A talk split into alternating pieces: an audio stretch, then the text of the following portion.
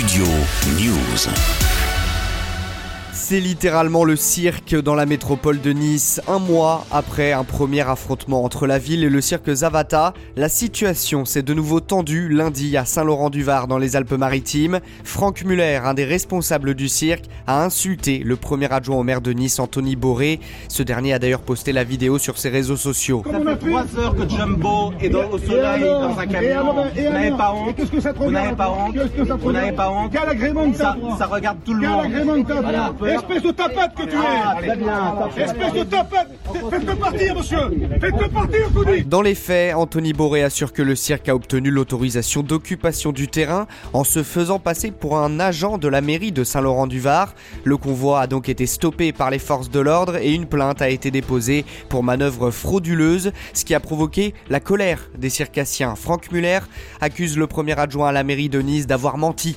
Lui affirme avoir une convention signée par Côte d'Azur Lui donnant autorisation d'installer une structure d'animation temporaire dans le cadre de spectacles pour enfants jusqu'au 30 avril. Mais pour calmer le jeu, et après la venue du préfet des Alpes-Maritimes Bernard Gonzalez, le cirque a finalement déménagé à Antibes mardi matin. En revanche, la mairie a interdit toute représentation.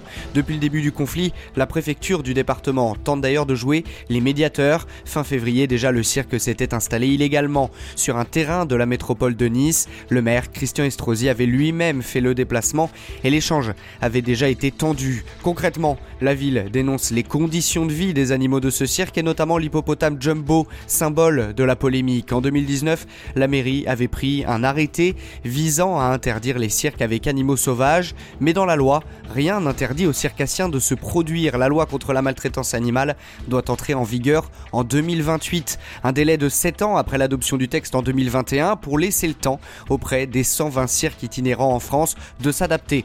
Mais justement, de plus en plus de villes ne les acceptent pas et font la chasse aux circassiens, qui se retrouvent donc sans solution et obligés parfois de mentir ou de braver la légalité simplement pour s'installer sur un terrain et offrir des représentations au public. Studio News.